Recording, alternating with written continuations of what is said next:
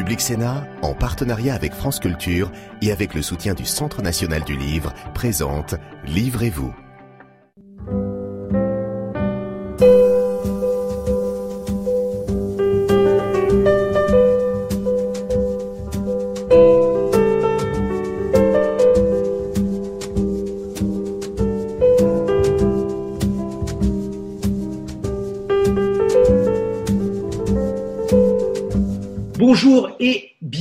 Dans Livrez-vous, votre émission littéraire sur Public Sénat. Alors, inutile de vous dire que c'est un retour un peu différent de celui que nous imaginions, puisque en lieu et place de la bibliothèque du Sénat, c'est tout simplement ma bibliothèque que vous apercevez avec les livres des enfants, quelques beaux livres, les livres sur Paris. Inutile de vous expliquer pourquoi c'est ma bibliothèque que vous découvrez. Nous allons évoquer la littérature au temps de l'épidémie et l'épidémie, c'est celle de coronavirus, du coronavirus. Je vous présente mes invités avec qui nous allons évoquer ce thème. Tout d'abord, Geneviève Brisac, bonjour. Bonjour. Vous êtes euh, écrivaine prix féminin et vous avez notamment publié Vie de ma voisine chez Grasset. À côté de vous, William Marx, bonjour. Bonjour. Vous occupez la chaire de littérature comparée au Collège de France. On vous doit notamment Un savoir gay publié aux éditions Minuit. Et enfin, Jean-Christophe Ruffin, bonjour. Vous êtes écrivain, Bonjour. membre de l'Académie française, mais vous avez été aussi médecin et diplomate et vous avez notamment publié Les trois femmes du consul aux éditions Flammarion. Alors le monde occidental avait peut-être oublié les épidémies, mais vous, Jean-Christophe Ruffin, vous ne les aviez pas oubliées. Qu'est-ce qu'elle vous inspire, l'épidémie actuelle? En fait, c'est le retour de l'histoire. C'est le retour de l'histoire qu'on avait essayé de mettre à distance. Hein. Le, L'Europe euh, a été longtemps le, théâtre des drames, des, cavaliers de l'apocalypse. Vous savez, la guerre, les épidémies, euh, les famines. Et puis, euh, depuis, disons, la, fin de la Deuxième Guerre mondiale et surtout les années 60, ben, la prospérité, le développement économique, la fin des guerres coloniales, tout ça nous avait mis un peu à l'abri. Et on avait fini par oublier que ça existait. On avait fini, sauf ceux comme moi qui euh, s'occupaient euh, toujours de ces guerres et de ces famines et de ces épidémies, mais loin. Elles étaient euh, ailleurs. Donc on allait les chercher, si je puis dire, euh, en Afrique, en Asie, en Amérique latine. Et aujourd'hui, ben, avec le terrorisme, avec Charlie, etc., la guerre est revenue ici. Les réfugiés qu'on avait l'habitude de voir loin, ben, ils sont maintenant sous le métro à Stalingrad. Et, les épidémies, ben, elles sont là.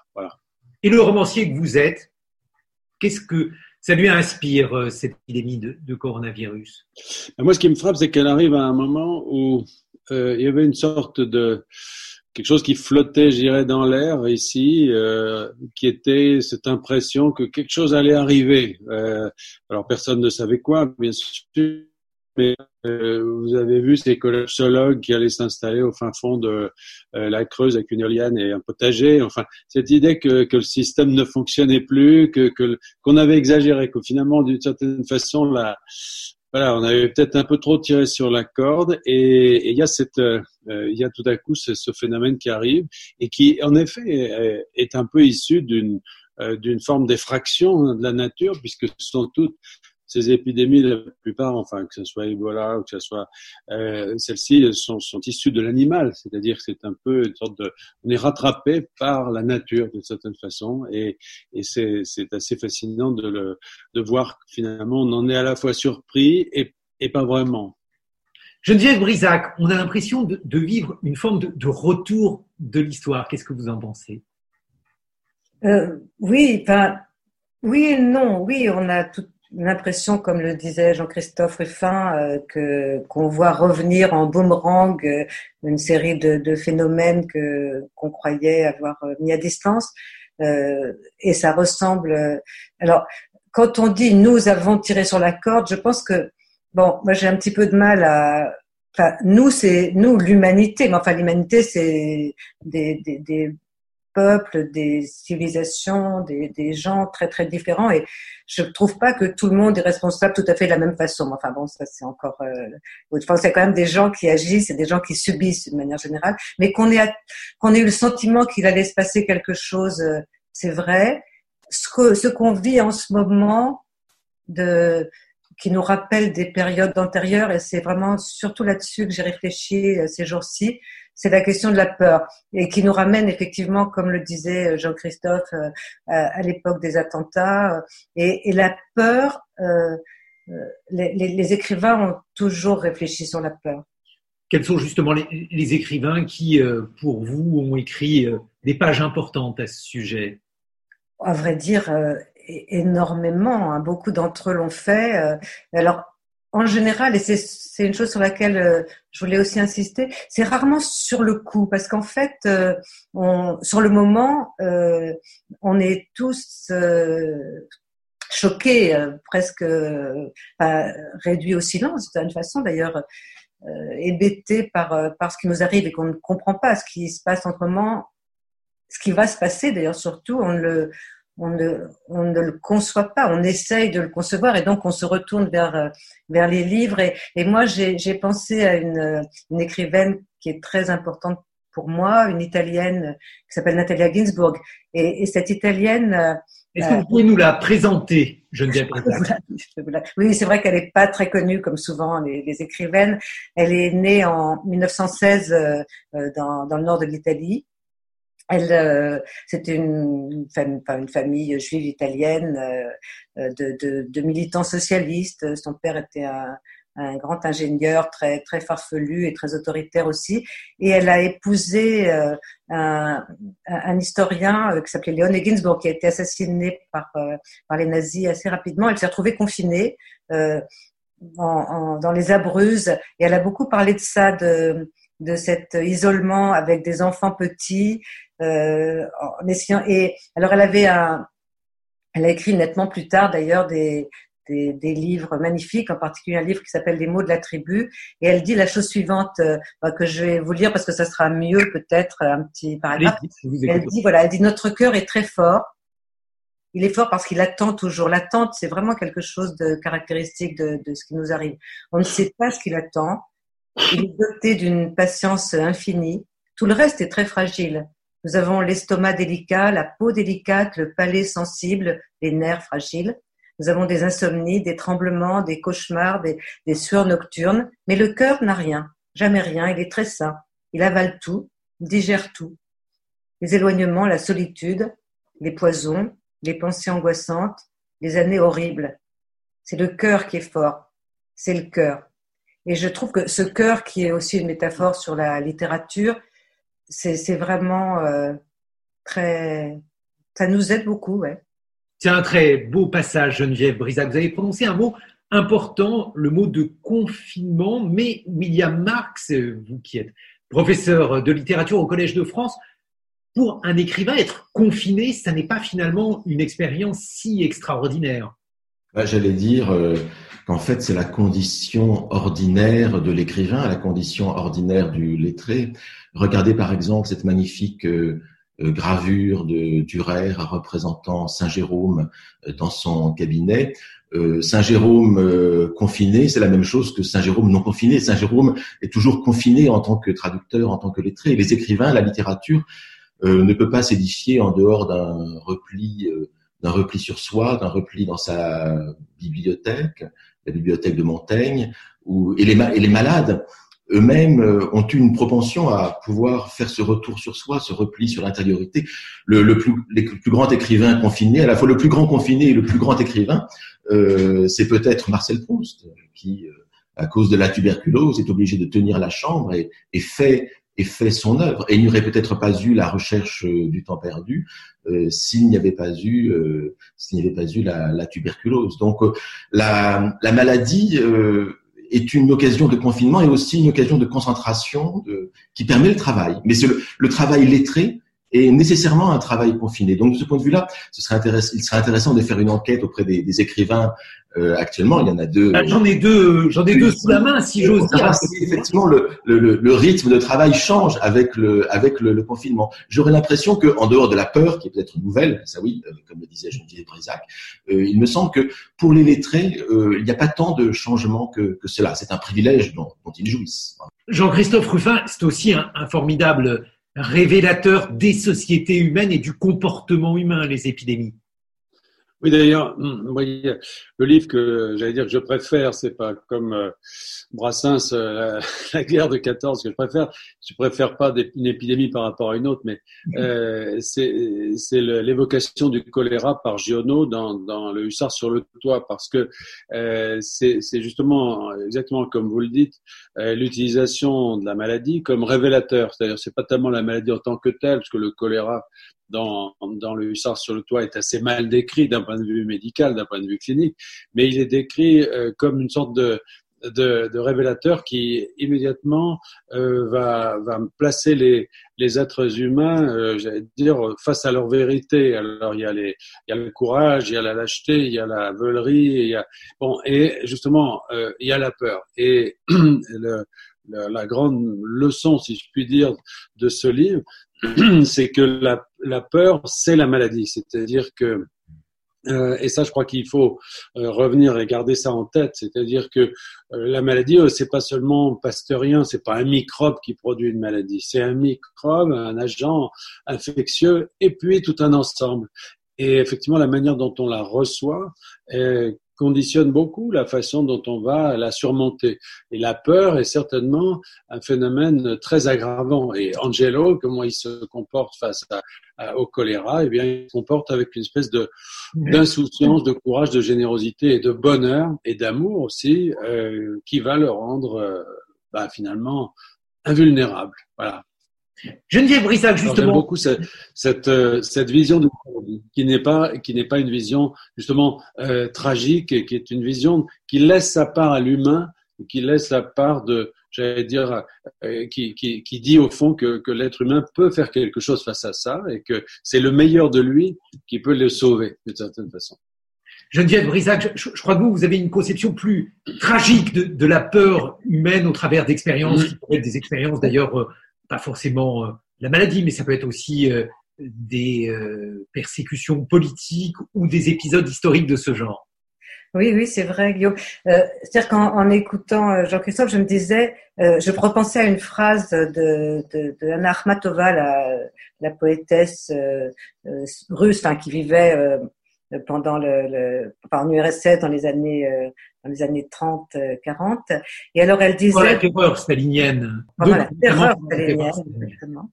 Et alors elle disait la chose suivante, elle disait deux choses qui vont ensemble. La première, elle disait, ce que nous avons vécu de plus important dans toutes ces années-là, c'est la peur, avec son cortège ignoble, je sais plus quel mot qu'elle utilise, de honte, euh, de honte, et elle utilise un autre mot, euh, et de sentiment d'impuissance je pense que, et pour les écrivains, c'est important parce que je pense que tous les écrivains travaillent avec les, les, ces sentiments difficiles à supporter, en l'occurrence la peur, la honte et le sentiment d'impuissance. Alors, elle disait aussi en même temps, c'est-à-dire que la peur, je pense qu'il faut la regarder en face et que tout le monde l'éprouve. Et elle disait en même temps euh, que, euh, que, que, que, la peur et qu'elle craignait beaucoup les gens qui n'avaient pas peur.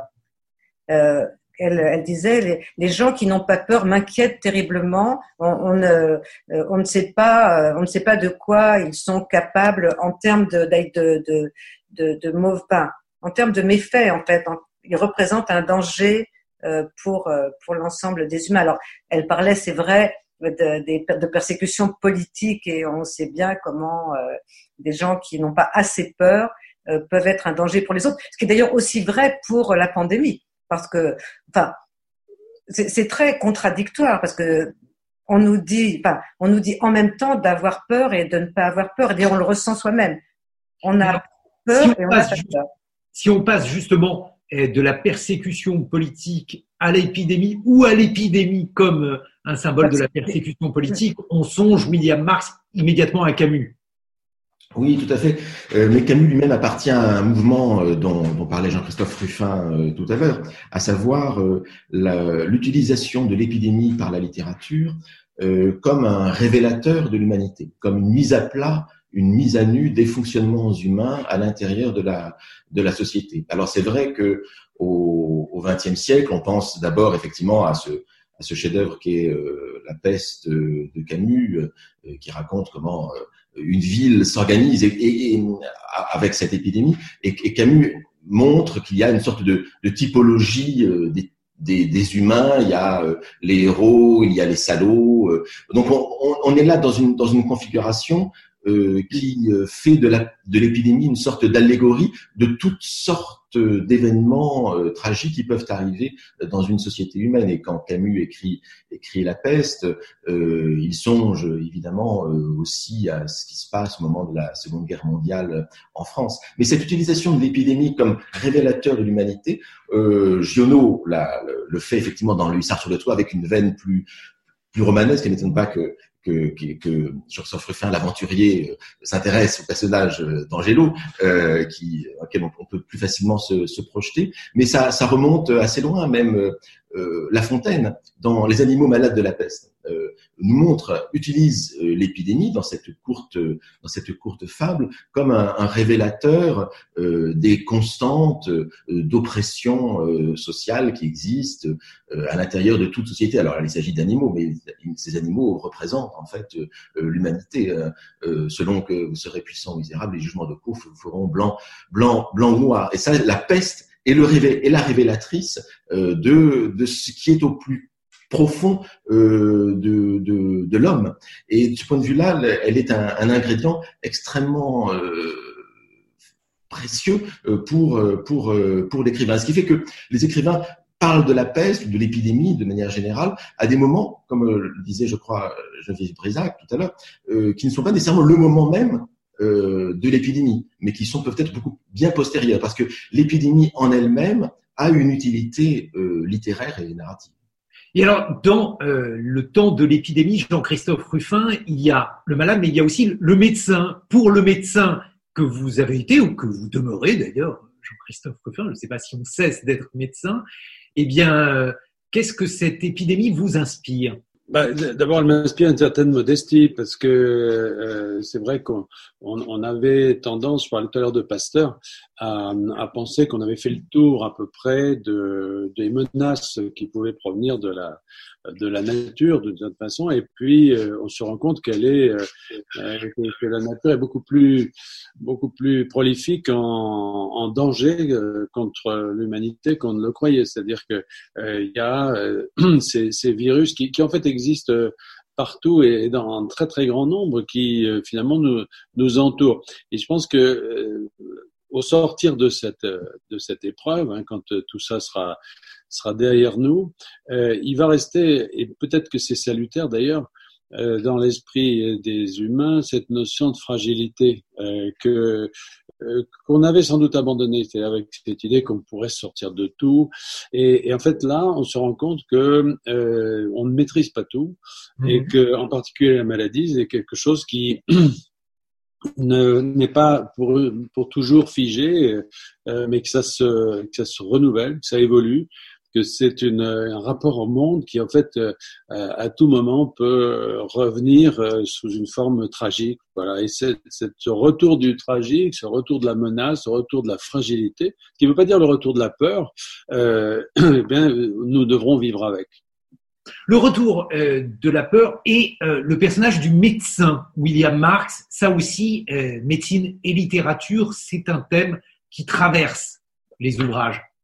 Alors, moi, j'ai été particulièrement euh, frappé euh, de la similarité. Alors, il y, a, des personnages de médecins, évidemment, dans les, euh, dans les, dans les, dans les romans au 19e ou au 20e siècle. Mais moi, j'ai été particulièrement frappé dans les épisodes que nous traversons actuellement de l'analogie qui existe entre le discours médical actuel et puis certaines et les polémiques qui traversent euh, le discours médical, et puis euh, le discours de Molière ou le discours de, de Pascal au XVIIe siècle. Je pense en particulier à la, polémique créée euh, autour du, professeur Raoult et autour de, l'usage ou non de l'hydroxychloroquine. Personnellement, je, n'ai pas d'avis sur la question, mais je m'intéresse ici à la, structure des, discours. ce qui me frappe, par exemple, c'est lorsque le professeur Raoult dit que euh, euh, la vraie pratique médicale euh, doit se libérer des contraintes de la théorie, de la recherche médicale. Moi, j'entends un type de discours qu'on a euh, chez Pascal en tant que janséniste dans les pensées, où il écrit que la vraie éloquence se moque de l'éloquence, la vraie morale se moque de la morale. Et euh, parce que pourquoi y a-t-il ce type de d'analogie entre les, discours du XVIIe siècle janséniste et puis euh, le discours des partisans du professeur Raoult? Mais parce qu'on est dans une structure semblable, à savoir que on a une orthodoxie euh, une, plutôt une hétérodoxie qui essaie de trouver une place euh, à côté d'une orthodoxie euh, largement partagée et qui essaie de se, de se frayer un, un chemin dans la sphère des discours et, et de, trouver, de trouver des partisans. Bien entendu, Jean-Christophe Ruffin, d'ailleurs le professeur Raoult, pour vous, c'est un personnage que vous connaissez bien, c'est un personnage d'ailleurs assez littéraire. Oui, c'est une figure littéraire, mais euh, en réalité, ce qui est plus compliqué encore que ce que dit William Marx, c'est que cette hétérodoxie, euh, c'est la, médecine de toujours, c'est-à-dire que ce qu'il défend, c'est quelque chose qui euh, existait, qui a existé pendant longtemps et qui aujourd'hui est remis en question parce que la médecine est coincée entre euh, plusieurs contraintes, notamment euh, la surveillance, on pourrait dire, de, de, des statisticiens, des gens qui veulent en faire surtout une science. Donc euh, il y a ce retour de l'humain finalement dans, ce, dans son discours que, que moi je trouve assez, assez rafraîchissant, à savoir que voilà, le, médecin c'est d'abord quelqu'un qui considère devant lui un individu, une personne, et non pas un item statistique ou, vous voyez, ou, ou un sujet de science c'est d'abord c'est un peu retour vers, vers une forme d'art d'une certaine façon, et, je trouve ça plutôt euh, plutôt rassurant parce que mais ça ce serait un autre débat et Guillaume est peut-être une autre émission, mais c'est vrai que il y a cette évolution très très asséchante de la de la médecine et d'une façon générale, euh, oui, de, de, ces de ces pratiques de soins vers euh, vers des formes de, de de contrôle, contrôle juridique, contrôle scientifique, etc., qui finalement retirent au médecin cette cette dimension presque créatrice qu'il qui, qui avait face à face à une personne malade, parce qu'au fond c'est ça la médecine. Un mot de conclusion, William Marx. Oh, bah, je sais pas. Je, je, pense que le, le, temps de la le confinement est aussi le temps de la de la de la lecture. Hein. Donc, euh, il faut inciter les, les téléspectateurs euh, à, à, à, lire. Ce qui me frappe dans, dans l'expérience que nous vivons actuellement, euh, c'est que euh, au bout du compte, chacun replié chez soi, au bout du compte, revit des situations semblables à son voisin, sans le savoir. Euh, c'est ce que disait, je crois, Geneviève Brisac euh, euh, tout à l'heure. C'est-à-dire que plus nous, plus moins nous, nous égayons à la, dans la société avec les fonctions diverses qui sont les, les, fonctions sociales qui sont les nôtres, plus nous nous replions sur l'essentiel, à savoir la vie au quotidien, les besoins, les, les, besoins élémentaires. Plus nous nous replions sur l'humaine condition réduite à l'essentiel.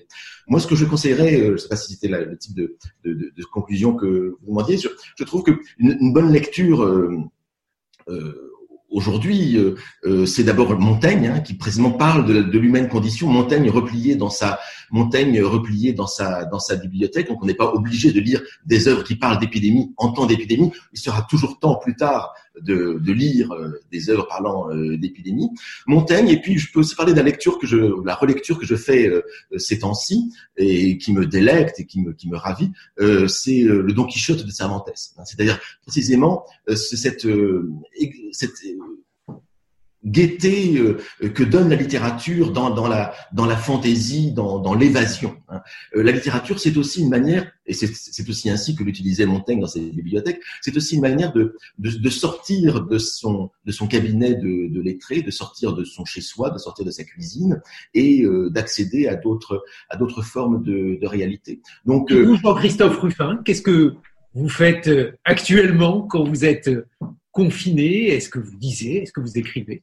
Euh, non, j'écris pas particulièrement. Je suis, je suis chez moi à la, montagne, là où j'écris les livres. Mais là, il fait très beau et euh, voilà, j'essaie de de naviguer entre les gendarmes euh, pour essayer quand même de pouvoir marcher un petit peu dans la montagne sans qu'un hélicoptère ou un drone s'abatte sur moi.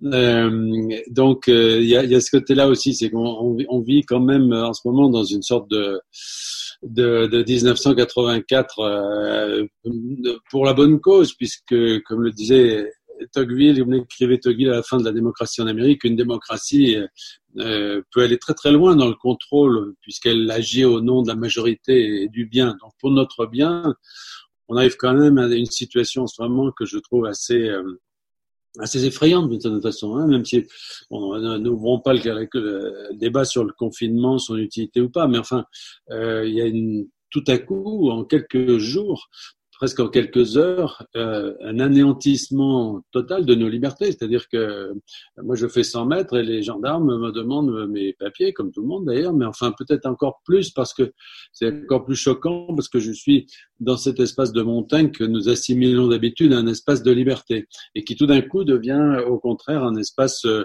assez facile à surveiller finalement. Voilà.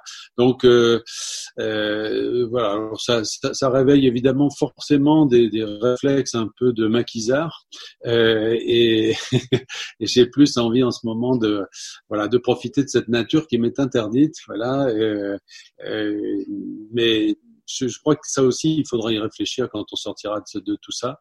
C'est-à-dire. sera euh, autorisé dans quelques temps, Jean-Christophe voilà. Geneviève Brisac, euh, une suggestion de, de lecture. Que faites-vous euh, Qu'est-ce que fait une écrivaine partant de confinement? Euh, Non, c'est vrai que j'ai remarqué d'ailleurs que j'étais pas la seule, mais beaucoup de gens autour de moi, enfin ceux qui ont le temps, parce qu'il faut quand même aussi, en l'occurrence, penser à ceux qui sont confinés avec différents enfants euh, dans des petits appartements. Et là, la longue lecture n'est probablement pas le, la chose possible, mais ceux qui, euh, pour des raisons, euh, quelles qu'elles soient d'ailleurs, peuvent lire se disent tiens, c'est une occasion, c'est une bonne occasion de lire des gros livres. Et donc j'ai vu effectivement pas mal d'amis me dire eh bien je vais lire Dostoïevski que j'ai jamais lu euh, ou La Recherche que que j'ai jamais lu ou enfin Don Quichotte donc qu'évoquait William Marx. Moi constante dans mes choix, je recommanderais si si vous l'avez ou si vous voulez vous le procurer de lire des le, le, journal de Virginia Woolf qui parle justement d'ailleurs aussi de, enfin de tout ça, de qu'est-ce que c'est regarder autour de soi, observer, euh, écrire, euh, être malade, être guéri euh, et, et, lire, lire, lire. Merci à tous les trois d'avoir participé à ce numéro spécial de Livrez-vous, une émission de Public Sénat en partenariat avec France Culture. Bon confinement.